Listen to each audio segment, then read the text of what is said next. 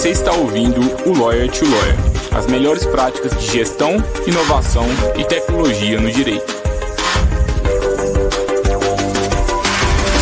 Meu nome é Gabriel Magalhães, bem-vindo ao Lawyer to Lawyer. Olá, advogado, olá, advogada, seja bem-vindo, seja bem-vinda a mais um Lawyer to Lawyer da Free Law. Sou Gabriel Magalhães é um prazer estar aqui com vocês novamente no episódio de número 121. Hoje eu tenho o prazer de receber aqui o Tiago Teza. Hoje a gente vai falar sobre um dos maiores desafios da advocacia. Todo mundo que é advogado sabe, né? A gente é, tem a característica de ter um serviço muito pessoal. Os clientes buscam a gente é, com problemas muito delicados, mas vamos combinar, né? Todo mundo quer crescer, todo mundo quer passar depois ali pelas dores do crescimento. Mas e aí, o que, que a gente faz depois que a gente, quando a gente está crescendo? Como que a gente mantém a pessoalidade e como que a gente combina isso com a escala do nosso escritório, com o crescimento. É comum que muitos escritórios eles derrapem um pouco nesse desafio e acaba que a personalidade fica em segundo lugar, a qualidade do serviço também. Ou então alguns escritórios até conseguem crescer com sucesso e são os poucos. E eu espero que vocês ouvintes sejam comecem a fazer parte desses poucos escritórios que também conseguem fazer isso. Personalidade na advocacia versus escala. Qual é o segredo para crescer com eficiência? Tiago é um advogado aí em ascensão, é, tem o um escritório há pouco tempo, mas já está crescendo bastante, especializado em direito criminal, também tem especializações em, outra, em outras áreas, né? a gente até estava conversando um pouco antes, advog... é, a gente, não adianta a gente ficar só em uma área, às vezes, né? a gente tem que atender ali o que, que o cliente precisa, então ele tem especialização em, em direito penal, processo penal, direito digital, mas é um advogado criminalista que sempre busca ir atrás desse conhecimento técnico no direito, mas também tem uma pegada cada vez mais forte também em gestão, que eu acho que é um dos diferenciais do, dos escritórios de advocacia modernos. Tem uma curiosidade do, do Tiago, né, que apesar de curitibano, ele, ele eu não, nem sabia dessa fama do curitibano, tá, Tiago? Mas ele falou é o seguinte, que apesar de curitibano, é, ele curte um bom papo e se estiver com vinho, ainda melhor. Queria estar com uma cerveja aqui para te acompanhar aqui no, no, episódio de hoje, mas como é, hoje a, a gente está gravando aqui 4 horas da tarde, eu acho que vamos ficar no cafezinho mesmo, né, Tiago? Seja bem-vindo, obrigado por ter topado o convite. Muito obrigado, Gabriel, eu que agradeço. É, a fama do Curitibano realmente é uma coisa que já vem aí de longa data, inclusive foi recentemente trabalhado por uma humorista alemã que estava em Curitiba, ela estava falando disso, que tinha não sei quantos milhões de pessoas e ninguém conversava com ninguém. é uma coisa que já vem de história, já de longa data. Ah, ah legal. Eu não sabia. Eu, tenho, eu conheço é, ótimos curitibanos, você também, e eu tenho certeza que a fama é injusta. Mas me conta um pouquinho aqui, um pouco da sua trajetória, né, para todo mundo se situar. É, como, que, como que você começou a sua advocacia? A gente até estava conversando um pouquinho antes aqui do, do episódio Vir ao Ar, e acho que desde o início você sempre se preocupou muito com a pessoalidade do, dos serviços ali, né? Pessoalidade com os clientes. Como que como que tá a sua advocacia? Como que é a diferença do início para hoje, assim? Quando eu comecei, efetivamente, foi logo que eu passei na OAB, que já começaram a aparecer alguns clientes que eram amigos, familiares de amigos. E aí eles me buscavam pelas for pela forma que as pessoas me falavam, né? Falavam de mim. Ah, era um bom aluno na faculdade, fazia tal coisa, enfim. Aquela coisa de começo que todo mundo passa eu sempre trabalhei em outros escritórios para outras pessoas, só que em paralelo eu sempre mantive os meus processos pessoais, que era o contato com áreas diferentes que o escritório fazia, enfim. É, muitos dos casos, até mesmo o próprio processo criminal, que os, os escritórios que eu trabalhava eram majoritariamente civis e de consumidor e bancário. E aí eu sempre mantive e foi indo até que ano passado, janeiro do ano passado, eu estava trabalhando, fazendo algumas coisas por conta. E aí, pensando se eu ia ou não continuar né, nesse ritmo de trabalhar sozinho, foi quando fechou tudo e eu pensei, bem, agora não tem alternativa, eu vou ter que seguir em frente e, e trabalhar só para mim. E para minha grata surpresa, é, deu muito certo, apesar de pouco tempo aí de, de atuação sozinha, deu muito certo, graças a Deus. Tem cliente que aparece com frequência, faço parcerias com outros advogados, é, porque mais, principalmente no começo, mais importante do que a preocupação com crescer, eu acho que é o network que, que, que interfere em muita coisa. Muito legal, Thiago. É uma carreira até bem, bem rápida mesmo, né? Não é comum um escritório crescer na velocidade que você está crescendo desde o início. É, e assim, como que você está sentindo assim a diferença do, da data que você começou o seu escritório para hoje? Você já, já, sofre com algumas dores do crescimento? O que, que você faz, assim, como que você está se planejando para manter esse atendimento? Porque no início é, não é que é fácil atender bem, né? Mas com poucos clientes é mais fácil atender todo mundo bem do que quando a gente tem vários, né? Sim, com toda certeza. No início, é, eu brinco que eu não conseguia desligar nunca, assim, porque eu usava um celular só, e aí tudo chegava naquele celular o tempo todo e eu já ia respondendo, e porque eram poucas ações, eram, sei lá, três clientes, então era muito fácil ter tudo guardado na cabeça.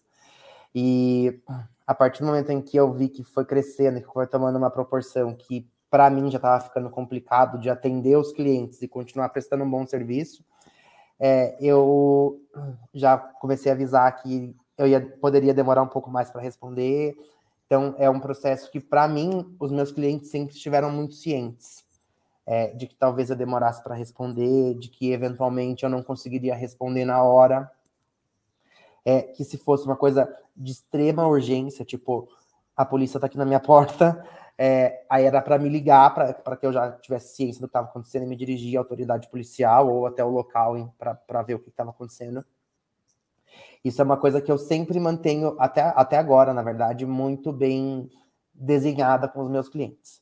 No momento de fechar o contrato, eu já aviso: olha, talvez eu não consiga te responder na hora, é, por hora é, o escritório é eu escritório, porque sou só eu, e mas eu estou buscando já formas de resolver isso e provavelmente ano que vem eu já consiga resolver. Mas todos eles já são bem cientes desde o início. É, não é fácil, porque tem dias que, que o celular toca o dia inteiro e aí às vezes uma situação é, é urgente. Só que daí, como eu vejo que já tem algumas outras mensagens no WhatsApp, eu vou respondendo, vou respondendo, vou respondendo, vou respondendo, respondendo. Quando eu vejo, já passou o dia e aí eu tenho que trabalhar de noite. Mas é uma situação que eu acho que todo mundo passa no começo. E é, é importante que os clientes estejam cientes e que eles estejam com você. Porque se você não tiver cliente, você vai perecer. E só para entender, assim, é, você, como que é o, a, a, logística com o cliente? Desde o primeiro atendimento, você já chega e fala assim, olha, meu trabalho é assim, funciona dessa forma, o atendimento, você coloca todas essas regras já bem definidas. Já, desde o início eu coloco. No, normalmente, o primeiro, primeiro contato com o cliente vem através de WhatsApp, né? Então, ali nesta primeira mensagem, eu não costumo falar já de cara. Mas no momento das, que eu percebo que já vai ser a assinatura do contrato, aí eu já, já coloco todas as regras na mesa, deixo tudo muito claro para o cliente. Até porque, é, até analisando algumas posturas de, de outros escritórios que eu trabalhava, os, os clientes são consumidores, né? E aí, mantendo uma relação mais clara, fica todo mundo satisfeito e aí não tem depois aquela situação de, ah, disse que era uma coisa e fez outra. Uhum. Porque é, eu já tive problema com isso também. Aí eu já acabei não falando e aí eu demorei para responder uma vez, aí o cliente já me descascou e não, não foi muito legal, porque daí é, a gente fica se questionando, né, se realmente está sendo prestado um bom serviço. Então, aí, apesar de eu saber que a minha qualidade técnica, é, sem falsa modéstia, é boa, é, tem alguns pontos que precisam ser melhorados, e o comercial é um deles. Uhum. Não, legal. É, eu acho que eu, é comum eu, eu, vários escritórios compartilhando comigo uma dificuldade, assim, ah, o cliente é muito afoito, ele, ele fica mandando mensagem, ele quer que eu responda na hora, e se eu não respondo ele me xinga, não sei o quê. E assim, às vezes tem muitos advogados que acham que só fazer a parte jurídica bem feita já já já já está bem já tá bem encaminhado, mas na prática a gente sabe que não é assim, né? O cliente é um ser humano ali do outro lado, ele não entende muito bem, às vezes por mais razão que você tem, ou seja, às vezes do ponto jurídico você fez tudo certo, mas se você não deu retorno para a pessoa, ela não vai ficar satisfeita. E isso vale para qualquer prestação de serviços, não só para prestação de serviços jurídicos. Se a gente for num médico que é ótimo do ponto de vista técnico, mas ele não nos dá atenção como a gente gostaria, a gente prefere um outro médico, às vezes nem é tão bom assim, mas ele é atencioso, ele não escuta. E acho que isso faz uma, uma, uma diferença muito positiva na experiência dos nossos clientes. E esse momento que o cliente chega, é um dos momentos mais importantes, porque é um primeiro, uma primeira oportunidade de a gente mostrar as regras do jogo, mostrar os nossos diferenciais, mostrar como a gente trabalha e mostrar o que, que ele pode esperar da gente, o que, que ele não pode, né? Eu, eu acho que esse alinhamento no início, ele é essencial para a gente manter um, um, um, bom atendimento, né? Eu acho, eu acho que é o bom atendimento é uma coisa que tem que perdurar durante toda a relação contratual é, no começo ali tem, no momento da contratação, tem uma possibilidade onde o cliente vem e fala assim, ah, indica para os outros, ah, meu advogado é o melhor, porque ele não sei o que e tal, só com base naquilo que você disse num primeiro momento. Aí no meio da relação contratual, essa essa situação do relação, né, advogado-cliente, ela tende a desandar um pouco, porque o processo não tramita na velocidade em que a gente quer ou que o cliente quer, né? E o cliente muitas vezes não tem consciência disso por mais que a gente explique como funciona um processo. E, e aí, no final, quando você tem um êxito que deu que você vai ser o melhor advogado do mundo de volta e o cliente vai super te indicar para todo mundo. São esses, eu acho que, os momentos da relação contratual. No meio, é sempre azeda. Eu, pelo menos nas minhas relações contratuais, eu não tive nenhuma que no meio não azedou. Eu tive cliente que no meio resolveu sair, procurar outro, e depois voltou falando: olha, é, eu quero voltar, porque eu sei que é, é, complicado tal. Aí ele entendeu a logística da situação e viu que realmente não era uma culpa minha. E a gente acabou fechando o contrato de volta, mas é, vai muito também de, de estudo das outras áreas. Na faculdade, nós trabalhamos muito a questão da parte técnica e até mesmo na pós-graduação, e muita gente acha que somente a parte técnica é o suficiente, e não é. Uhum sobretudo é. agora no momento pós-pandemia, em que a gente se deu aí, foi jogado no nosso colo, literalmente, uma, a várias outras situações, como marketing digital, produção de conteúdo, posicionamento de rede social, o que, que é lead, o que, que é, não sei, então você precisa ter conhecimentos em outras áreas que não são apenas os conhecimentos técnicos. Eu acho que é, o nosso o cliente do nosso escritório, é, é, a gente tem que a, a gente tende, né, por conta da discussão na, mercantilização ou não da advocacia, eu não gosto de entrar nessa discussão, é, porque, bom, o AB que manda hoje, então vamos seguir o que, ele, que eles falam aí. Mas eu gosto muito de enxergar o nosso escritório de advocacia como uma empresa. E o, o cliente que está ali é uma, uma, uma, pessoa, e geralmente o que, que ele compra né, da gente? Depende do, muito do nosso nicho de atuação, mas, por exemplo, muitas vezes o cliente ele vai no escritório porque ele quer segurança, ele vai porque ele ele está querendo ser acolhido, né? Num caso de direito de família ou no caso de direito criminal, às vezes ele está querendo a liberdade dele. Dependendo, né? Um caso de direito consumidor é, uma, é, é, é um interesse muito financeiro, né? Pecuniário especificamente, não tem tanto dor emocional envolvida. Mas eu acho que é muito importante a gente entender, de acordo com o nosso tipo de cliente, o nosso tipo de advocacia, qual que é o sentimento que a gente vende para aquela pessoa e como que a gente vai é, guiar ela durante todo o processo. Se a gente tem essa clareza, fica muito, fica bem mais fácil a gente guiar o cliente de uma forma boa durante toda a sua relação conosco. Porque, por exemplo, pode ser um caso muito delicado, o caso da vida dele é um caso que a gente tem que ter mais frequência nos retornos para aquele cliente. Se é um caso mais tranquilo, digamos assim, é só uma causa mais, mais tranquilo, mais financeiro, um caso de consumidor, por exemplo, às vezes para aquele cliente ali é, é mais, mais tranquilo, menos retornos. Eu acho que a gente entender o grau de importância da causa e o que, que a gente vende por trás dela, né, por trás do direito, o que, que a pessoa espera, isso também ajuda a gente a definir a cadência de contatos que a gente tem que fazer com o cliente durante toda a jornada dele conosco e os alinhamentos. E aí eu acho que um erro que muitos escritórios cometem, eu sei que é a rotina do dia a dia, é, é, é difícil, mas a gente não consegue dar retorno de forma proativa para o cliente às vezes, né? E aí acaba que deixa que ele, tipo assim, ah, passou seis vezes, a gente não falou nada para ele, aí ele vem e reclama. Beleza que o judiciário estava parado, mas pois, será que a gente não pode começar a fazer algo dentro do nosso escritório para começar a melhorar o atendimento dele? Tipo, olha, o judiciário está parado, a gente fez tudo possível, mas tipo, é, agora a gente tem que aguardar. Não sei se você concorda. Sim, é, esse, esse também é um ponto que, até num contrato que eu fechei na semana passada, a cliente levantou essa questão em que ela disse: Ah, o outro advogado não me respondia, eu tive que ficar correndo atrás. Daí eu já falei: opa, isso é um ponto que eu não estava pontuando para fechar os contratos e agora já vou ter que começar a pontuar. Que eu disse para ela: olha, é, eu, eu gostaria muito, tá? Mas no momento eu não tenho condições de te dar o andamento do processo a cada movimentação que ele tenha. Eu vou precisar que você me mande mensagem me pedindo o andamento processual. Talvez eu não te responda na hora que você quer, mas eu vou te dar o andamento. Falei, eu só, não, eu só ainda não tenho condições de, de, de, de te passar esse feedback ali na semana que acontece, por exemplo. Falei, a menos que seja uma decisão importante e que eu preciso que você tome essa decisão junto comigo. Por exemplo, é, um caso de família é uma interposição de recurso, né? Porque aí vai depender, ah, você quer recorrer da decisão que deu a pensão para sua filha, né? Porque são aí pesos e medidas diferentes. Uhum. É, uma coisa que eu vejo muito, Thiago, que eu já vi alguns escritórios fazendo, é fazer esse alinhamento lá no início, falando assim: olha, cliente, se você quiser seguir sem andamento processual, o, o, o valor dos honorários é esse. Agora, tem um plano mais caro aqui no meu, no meu escritório, que custa 100 reais por mês ou X reais por mês, e aí você tem direito a um atendimento personalizado.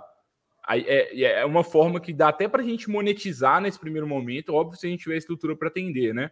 Mas eu, eu gosto muito dessa ideia, sabe? Da gente nivelar a expectativa com o cliente, o que, que a gente entrega, o que, que a gente não entrega, e a partir do momento que a gente for entregar aquilo, talvez a gente começar a criar uma esteira mesmo de produtos. Olha, plano, plano gratuito do escritório, só no êxito ou só no valor de entrada é isso. Você quer um serviço de atendimento? Isso é outra coisa. Isso custa. Isso é gente por sua conta. Então, uma vez por mês, a gente vai te dar um relatório. Você quer isso? Isso custa, sei lá, 20 reais por mês. Pode ser até uma forma do escritório monetizar. Não sei se já viu isso. Não vi isso, mas eu tô achando fantástico. Tô até rindo aqui, porque eu já tô pensando em várias coisas. É, já tinha um certo tempo em que eu estava estudando colocar nos, nos, contratos a questão da taxa de recorrência, é a taxa de manutenção de processo, que eles falam, né, a TMP. Inclusive, quem fala muito disso é o euro é o Euro Júnior, que ele tá no Instagram, que ele é, é, bem famosinho no Instagram, e que ele fala muito sobre isso, e eu sempre acompanho e tento buscar é, formas de aplicação, né, dos conteúdos, do que eu vejo na internet. E essa taxa de manutenção do processo é uma que eu sempre me pego pensando qual seria um valor ideal, e agora essa ideia da, da questão do atendimento personalizado, é, mediante um custo, um, um, um investimento, não é custo, eu achei bem mais interessante do que simplesmente colocar uma taxa avulsa ali de. É, é porque eu acho que a questão é que o cliente, né? A gente tem que nivelar, olha, cliente, eu consigo te entregar isso. É isso que isso é isso eu acho que é essencial no início. O que, que é sucesso do cliente, pelo menos para mim? É a gente entregar mais do que a pessoa espera. Então, a primeira questão, eu acho que é nivelar com a pessoa no momento que ela entra tudo que ela pode esperar de mim. Se eu não tenho condição de dar um atendimento mega personalizado para ela e dar um retorno para ela o dia inteiro, ok, vamos nivelar isso. E aí você entrega, faz um, faz um bom trabalho, inclusive lute para surpreender aquela pessoa positivamente, fazer algo até a mais do que estava combinado. Só que, como existe uma demanda de pessoas que são mais ansiosas ou que querem um atendimento mais personalizado, Aqui, no meu ponto de vista, existe uma oportunidade de mercado que pouquíssimos escritórios de advocacia aproveitam, que é realmente de dar a outra opção. Olha, você tem o um plano gratuito, você tem esse plano aqui que eu vou te dar um outro tipo de, tra de tratamento. E aí, se a pessoa ficar querendo te, te exigir, né? Ah, eu quero uma, um, uma resposta em um dia corrido. Poxa, mas você está no plano gratuito, você não está no plano pago, então você não está pagando por esse acompanhamento, então eu não consigo te ajudar. É até uma forma da gente se, se blindar, sabe? Eu achei fantástico isso, vou até anotar para não esquecer. É... Porque é uma coisa que eu realmente não tinha pensado. E eu sempre, e desde que eu, tô, desde que eu passei ano passado, né, a, a trabalhar sozinho, eu comecei a estudar muito a questão de gestão, tanto de pessoas quanto de processos internos, é, me espelhar em outras pessoas, alguns modelos de gestão, e, sobretudo, os modelos em que eu não queria nem chegar perto do modelo de gestão, que foram até de algumas experiências minhas que não foram muito boas. É, e eu realmente acho que, atualmente, para você conseguir ter um crescimento sustentável do seu escritório, você tem que sim ter noção dessas, dessa situação de gestão, é, gestão de atendimento e tem que enxergar o escritório como uma empresa mesmo, setor comercial, setor de operação, setor financeiro, e, e é humanamente impossível a gente querer abraçar tudo e crescer. A gente não consegue abraçar tudo. Agora, pessoalidade versus escala. Eu entendo que muitos escritórios de advocacia queiram sempre fazer tudo pelo cliente, assim, olha, eu quero que eu faça isso, eu quero que eu pegue a mão e faça tudo, eu quero que eu ligue para ele. Só que pessoalidade e escala são conceitos contraditórios, né? Se a gente for pensar, não tem como a gente escalar se a gente for pessoal, porque gente, nós somos só uma pessoa. E no meu ponto de vista, não necessariamente isso é ruim. O nosso cliente ele quer ser bem entendido, né? Ele não quer, ele quer ter ali a, o sentimento dele por trás acolhido, como a gente trouxe. Ele quer, ele compra segurança, ele compra confiança. Se a gente consegue criar uma estrutura que a gente atende ele muito bem e nós, como sócio, a gente não está ali fazendo tudo, eu acho que na verdade é até melhor, porque a gente tira férias com mais tranquilidade, a gente consegue sair do escritório mais tranquilo, o escritório funciona mais sem a gente. Então eu acho que às vezes muitos advogados, eles talvez eu não sei se romantizam a personalidade, ela é essencial, não estou querendo dizer que ela não seja, mas se o seu escritório só consegue entregar serviços excelentes só com a personalidade, pode ser que a gente tenha algum sinal, algum sintoma de que a gestão não está tão legal assim. Porque às vezes, se a gente cria uma boa logística, a gente pode combinar, né? A secretária dá um retorno para o cliente e melhora a experiência dele depois o outro advogado dá retorno, o sócio dá o retorno. A gente tem um trabalho em equipe melhor, que várias pessoas trabalham em prol do sucesso daquele cliente, e ele acaba ficando mais satisfeito do que se ele ficar esperando só o retorno do sócio. Não sei se você concorda ou discorda. É, é, eu acho que é sobre essa questão, principalmente de você manter uma equipe, tem que despertar nessa equipe o senso de dono, né? Que essa equipe tem que tratar o, o cliente bem, que essa equipe tem que tem que auxiliar em tudo. É, a pessoalidade ela é muito importante, no, no, acho que no começo da relação. É, advogado-cliente. Claro que cada área vai ter a sua peculiaridade. Eu acho que na minha área, que é o direito penal, as pessoas não estão interessadas em contratar a minha banca. Elas estão interessadas em me contratar pelo resultado que eu tive em alguns processos. É, elas estão interessadas em me contratar por conta de uma nota X que saiu num site Y, que ela jogou meu nome no Google e viu. É, então, eu acho que tem no, no, penal tem muito essa questão da pessoalidade, a, a, a, a família do preso ou a própria pessoa que está respondendo o processo criminal, ela quer o advogado, não a banca. Quando você atua em outras áreas, eu acho que é mais fácil de você contornar isso, porque as pessoas não estão interessadas, muito interessadas é, em saber se você é o doutor fulano de tal ou se é o escritório do fulano de tal que vai resolver. Para elas, tanto faz desde que resolva. Né? Eu, eu vejo muito isso em questão alguns escritórios de previdenciário, em alguns escritórios de direito civil, consumidor, em que as pessoas contratam a banca e, ok, se não for o advogado dono do escritório que atendeu no início. Elas só querem saneador. E, e, mas na área criminal, especificamente, a pessoalidade ela é realmente muito importante. E aí o que torna mais difícil a escalabilidade disso. Porque são demandas que são muito particulares e, e você não consegue colocar, transformar isso numa esteira efetivamente sem perder isso. Sim, eu concordo com o que você trouxe. É, eu acho que a questão, assim, o cliente geralmente, quando a gente, o cliente, ele sente pessoalidade pelo sócio do escritório, é muitas vezes o segredo do crescimento. Aí vem boca a boca, a pessoa vai, vai, vai, vai sendo recomendada cada vez mais. E eu acho que se a gente souber nivelar expectativas com o cliente desde o início, a gente consegue manter a pessoalidade e a escala. No seguinte sentido, o cliente chegou e falando assim: olha, cliente, seguinte, prazer estar te recebendo aqui. Eu trabalho dessa forma aqui no escritório. Eu tenho uma equipe, eu tenho outras pessoas que me ajudam. É, as peças eu reviso todas, mas eu não faço elas sozinho. Por quê? Justamente para eu ter mais tempo para estar tá dando esse atendimento para você, eu supervisiono tudo. Eu vou ali na audiência, eu faço isso, mas eu também tenho um outro, um outro parceiro da minha confiança que ajuda. E assim que eu consigo, eu consigo todo o sucesso que eu tenho. Eu não consigo que eu faça tudo para você, não é assim que eu trabalho. Eu acho que é muito a gente nivelar expectativas com a pessoa para ela saber até qual nível de pessoalidade que ela pode contar conosco. Porque o problema é, o cliente chega no escritório, ele é atendido pelo sócio, o sócio repassa a demanda para dentro, e aí depois quem fica falando com o cliente é outras pessoas, aí o cliente fica frustrado muitas vezes. Falou assim, poxa, eu vim aqui procurando o doutor Tiago, não o Gabriel. Então por que, que o Gabriel está me atendendo? Aí entra em uma outra esfera, por exemplo, Nelson Williams, que ele é o grande paradigma do direito, que as pessoas vão até o escritório dele, dificilmente elas vão buscar efetivamente por ele. As pessoas estão buscando a marca, o nome. Claro que até você chegar a isso demanda de um certo tempo, investimento, enfim, né, fama. É, mas eu acho que tem situações e situações.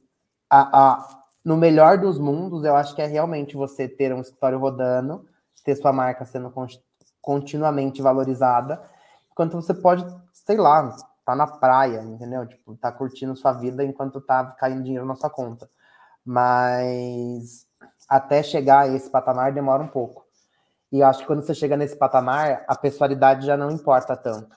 A pessoalidade é muito importante para quem está no início, para quem está começando, em, em, em, demonstrar o valor da sua marca, o valor do seu trabalho, o seu valor, passar a segurança que o cliente precisa, porque você ainda não é uma marca sólida na, no, no mercado a ponto das pessoas te enxergarem como referência.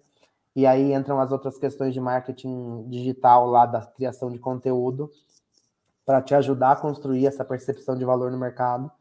Que daí é somente quando as pessoas entenderem que a sua marca é muito boa, que seu nome é muito bom, que entre aspas você faz e acontece, é que daí você pode deixar a marca não sozinha, mas você pode deixar ela ser tocada ali pela sua equipe e você consegue ter mais possibilidade de viver fora, por exemplo. É, para mim, um dos, talvez um dos segredos, né, para a gente conseguir escalar e manter a personalidade, é a gente se fazer a seguinte reflexão: o que especificamente desse escritório tem que ser eu de toda forma? A gente tende a achar que é quase tudo tem que ser a gente, né? Mas será que é tudo mesmo? o que que, assim, se alguém fizer, o cliente nem vai ficar sabendo, tipo, assim, eu já, ele, eu já, eu já acho que não precisa, eu não, eu não preciso fazer nada. Só preciso estar com o meu token ativo para as pessoas protocolarem no meu nome. Porque a partir do momento que eu conseguir construir uma marca sólida, que as pessoas associem o meu nome a, a uma, uma segurança jurídica, efetivamente, eu não preciso fazer nada eu posso deixar que a história atenda e aí eu seleciono quem eu quero atender. Aí o jogo muda. É, eu, eu assim, eu, eu acho legal o seu posicionamento, mas eu acho que se eu fizer uma enquete aqui, eu acho que eu vou dizer que você é uma minoria, assim, que, que pensa dessa forma. Sim, acho que tem uma. Com toda certeza. Se a gente for pensar assim, a maior parte dos sócios, eles querem ali serem os guardiões da qualidade dos serviços, eles querem continuar ali hum. fazendo os atendimentos. Mas assim, acho que é a gente entender muito isso, porque por trás de algo, assim, ah, eu quero dar um atendimento muito pessoal para o pro, pro meu cliente, mas por trás disso tem algumas coisas que não precisam ser a gente. É só a gente ver os escritórios de maior sucesso do, do Brasil. Vamos pegar as grandes bancas. O que, que acontece nas grandes bancas? As grandes bancas, a gente contrata o nome daquela grande banca, mas quem faz o serviço de verdade é quem que é o coordenador da área ele gerencia uma equipe de advogados, tem um estagiário. Então, quem está fazendo a petição ali é o estagiário, o advogado, mas está errado isso? No meu ponto de vista, não está nem um pouco. Por quê? Porque o coordenador ele revisa tudo. No, no, fundo, o sócio ele é responsabilizado se tiver algum problema. Então, é meio que assim, a gente cria uma logística interna que entrega um serviço muito bom para aquele cliente, ele vai ficar feliz. Aí eu acho que a reflexão que cada colega advogado tem que fazer é que nível de escala que eu quero para o meu escritório.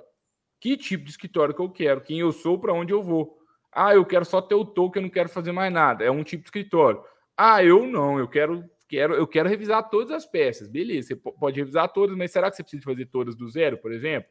Ou então, ah, eu já escutei vários escritórios. Massa eu não quero, eu não quero mexer, porque é um tipo de advocacia que eu não gostaria.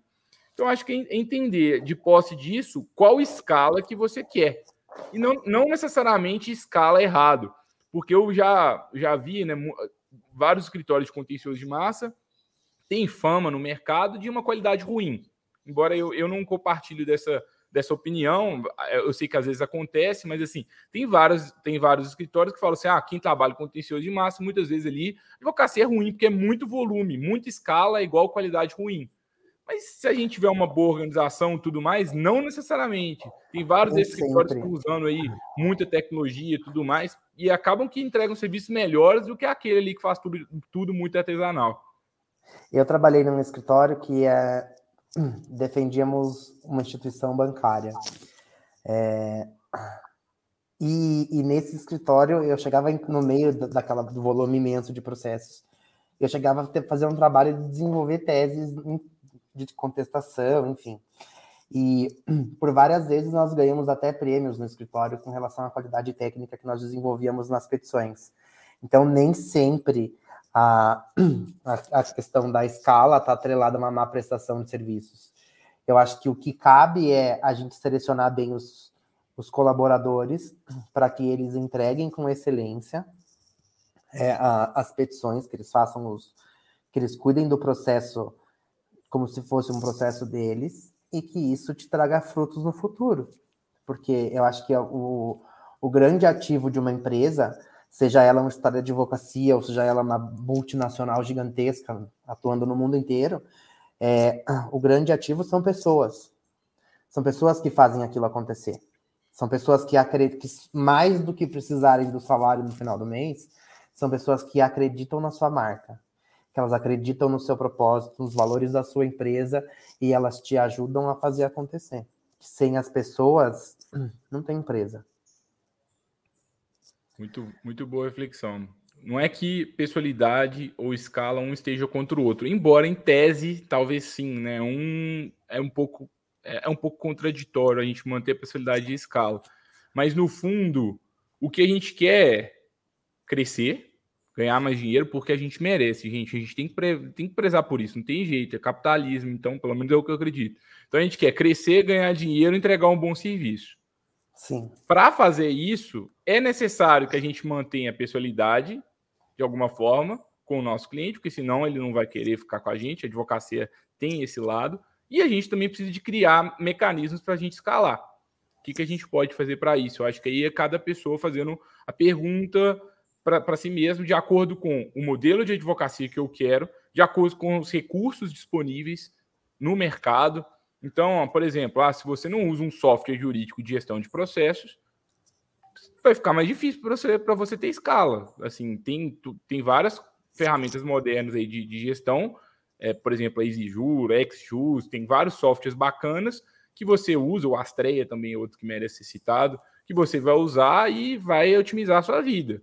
Então você vai conseguir ter mais tempo para o seu cliente. Se você não está usando o que tem disponível no mercado, você vai ficar aquém ali na escala também, né? É, eu, na minha área em específico, na parte penal, eu acredito que talvez seja possível a questão de escalada em, na fase de execução penal, é, porque aí são coisas, são processos que não demandam de tanta manifestação mais, você vai fazer algumas manifestações pontuais, e, e nas outras áreas eu já pensei em manter, inclusive está em um dos meus desejos, é, de manter uma área rodando de forma completamente ali sozinha, rodando sozinha. O máximo que, que eu desejo é que a pessoa chegue e fale assim: ah, este processo tem tal coisa e tal coisa. O que, que você acha que é melhor fazer? Ah, eu acho que é melhor seguir tal caminho. Essa é a minha ideia, com uma área em paralelo tramitando completamente sozinha daí, sem, sem eu fazer muitas coisas.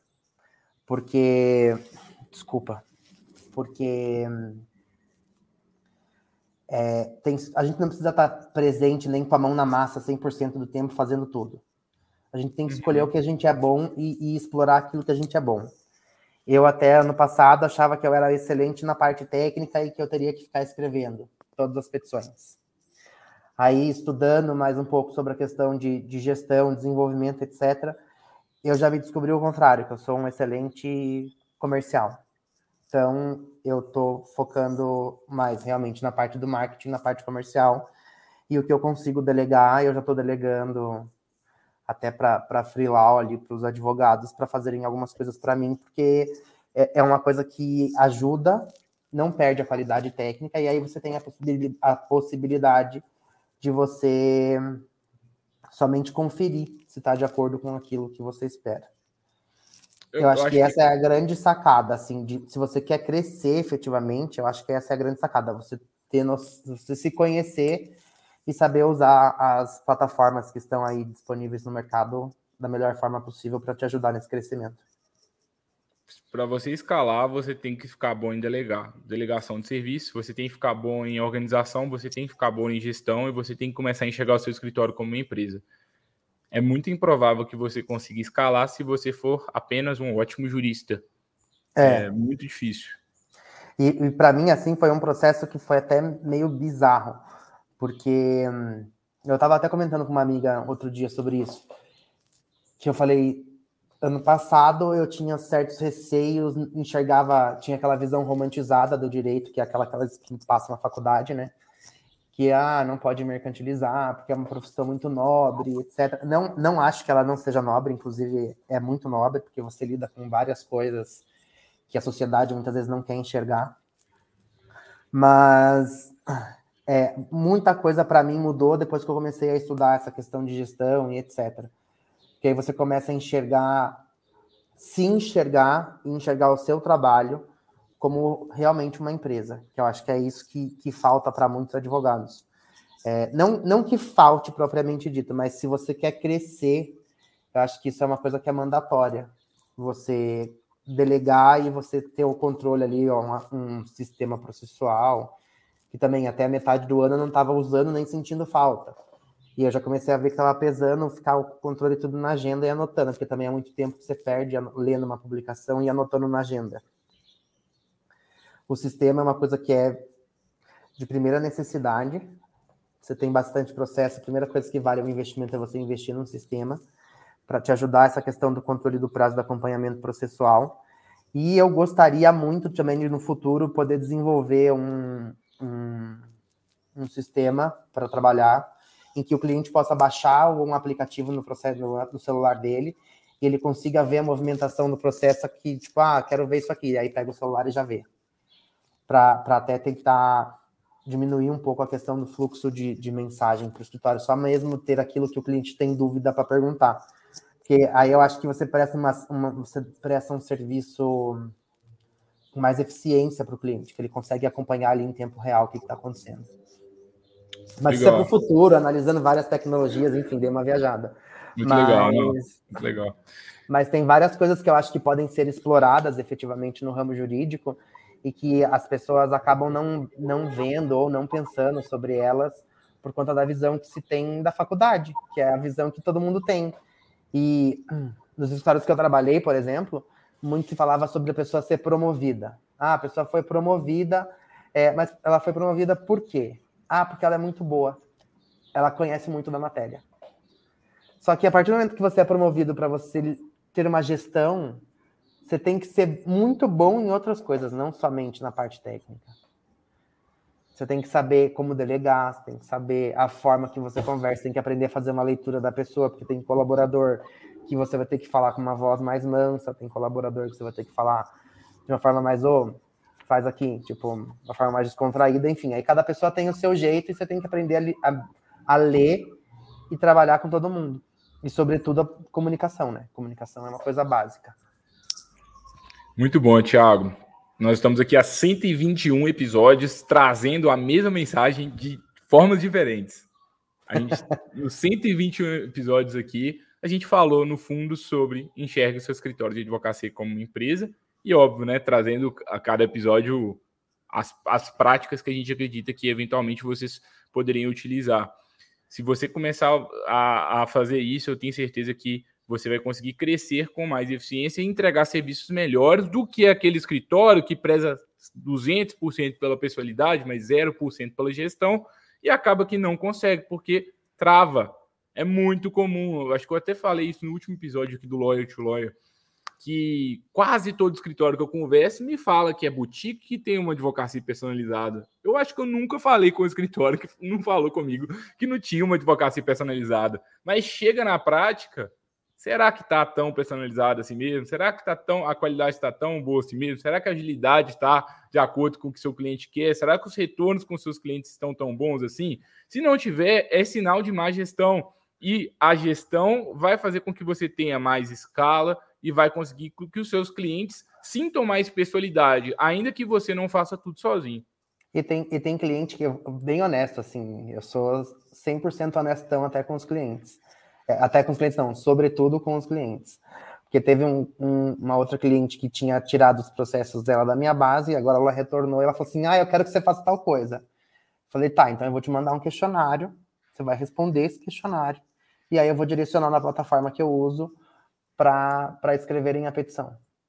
Ah, mas como assim? Eu falei, não, falei, a prestação de serviço vai continuar com a mesma qualidade técnica, a única coisa que é, por falta de tempo, eu não vou fazer a petição inicial do seu processo. Quem vai fazer é um outro advogado que tem até, às vezes, mais conhecimento que eu. Eu só vou corrigir, ver se a peça está de acordo e com a minha expectativa, que é bem alta com relação à prestação de serviço. E aí eu vou protocolar. Dela, ah, e quanto isso vai me custar? Falei para você, nada, já está incluso no, no preço do, do, seu pacote mensal. Falei, só que eu só tô te avisando para você não ferver na minha cabeça amanhã que quer a petição pronta. Eu preciso de pelo menos quatro dias para providenciar. Dela, ah, tá, tá. Daí ela já entendeu melhor e aí até, acho que até um certo ponto melhorou a, a nossa relação que já vinha conturbada desde o ano passado. Mas eu acho que a, a honestidade com o cliente é um ponto muito importante. E assim, acho que tem muito advogado que acha, isso, a princípio, talvez, erra, poxa, errado, né? Eu não ter a personalidade, eu vou contar para o meu cliente ainda. Você consegue fazer isso, inclusive, como um diferencial. Você vai falar assim: olha, é o seguinte, aqui no meu escritório, eu tenho uma equipe, eu delego serviço aqui, eu tenho outras pessoas que me ajudam. Por conta disso, eu vou conseguir protocolar o seu caso em sete dias ou em X dias. Eu duvido que outro escritório aqui da cidade vai conseguir te atendendo com agilidade, com a qualidade que a gente vai te atender. Assim que a gente trabalha. A gente trabalha desse, desse jeito, você pode esperar isso de mim. Tudo eu supervisiono, mas eu não faço tudo. É assim que funciona. Sabe? É eu a gente nivelar eu acho, que encurta, eu acho que isso encurta uma boa parte da, da situação ali na, no, do meio da relação contratual que dá aquela zedada, sabe? É, porque você explica, você, você tá ali jogando, entre aspas, jogando super limpo pro seu cliente. Você tá mandando para ele a real, ele tá ciente e, e eu acho que quando a gente trabalha muito, com a, sobretudo com a nossa verdade, é, e o cliente identifica isso, acaba gerando mais um gatilho ali de, de empatia, de ligação, e acaba fazendo com que o cliente feche o contrato. É, e eu acho que você tentar manter, se manter num pedestal e colocar o cliente um pouco abaixo, eu acho que também é um pouco prejudicial no mundo de hoje, né? É, tem cliente que vem, ai, doutor, nossa, mas você é tão novo, tem que te chamar de doutor? Não precisa, não. Pode me chamar de Thiago, não tem problema. Ah, é que você é muito novo, né? Nem parece que você é advogado. Fala, pois é, pasme, mas eu sou. Então, eu acho que tem alguns pontos que você tem que observar ali no momento da, da conversa. Tem vários clientes que nem me chamam de doutor, que já me chamam de Thiago. Tem uns clientes que já acham que são meus amigos, me chamam de ti. E, e, e aí por aí vai. Então, é, é muita questão de você também alinhar com o cliente o que, que você quer e, e, ao meu ver, não se colocar numa posição acima. Muito bom, Thiago. Tem alguma pergunta que eu não te fiz? Alguma dica final, um resumo final assim que você gostaria de compartilhar com os colegas? Eu acho que a dica final é estudar. É, se você já é bom na parte técnica, procura desenvolver as outras áreas o escritório é sim uma empresa e ele precisa sim te dar lucro. Então, é, tem que ter noção de administração, sim, tem que ter noção de gestão financeira, sim, tem que ter gestão, tem que ter pelo menos noção de todo o funcionamento da cadeia, desde o comercial até o trânsito em julgado do processo e, consequentemente, o pagamento da ação. Porque se você não tiver noção de todo o projeto, de todo o caminho que é percorrido, vai ser muito mais fácil para uma pessoa que está chegando agora ver o, o, potencial financeiro que tem no escritório e de repente passar a perna, que você não está acompanhando, você não vai saber acompanhar. Qualquer, pessoa, qualquer coisa que a pessoa chegar para você e te mostrar vai estar tá bom. Então, eu acho que o, o mais importante, se você quer crescer, do que saber a matéria, a parte técnica, é você saber, você conhecer todos os processos do seu escritório. Muito pra bom. evitar aí uma situação dessas. Muito bom, Thiago. Muito obrigado pela sua generosidade em compartilhar aqui conhecimento com a gente, compartilhar suas experiências. Agradeço pela franqueza, pela honestidade de trazer tudo que você, que você faz no dia a dia. Adoro advogados assim, transparentes, que não tem medo de compartilhar, né? Acho que está num mundo abundante, né? Não precisa ficar escondendo coisas, eu, pelo menos eu acredito muito nisso.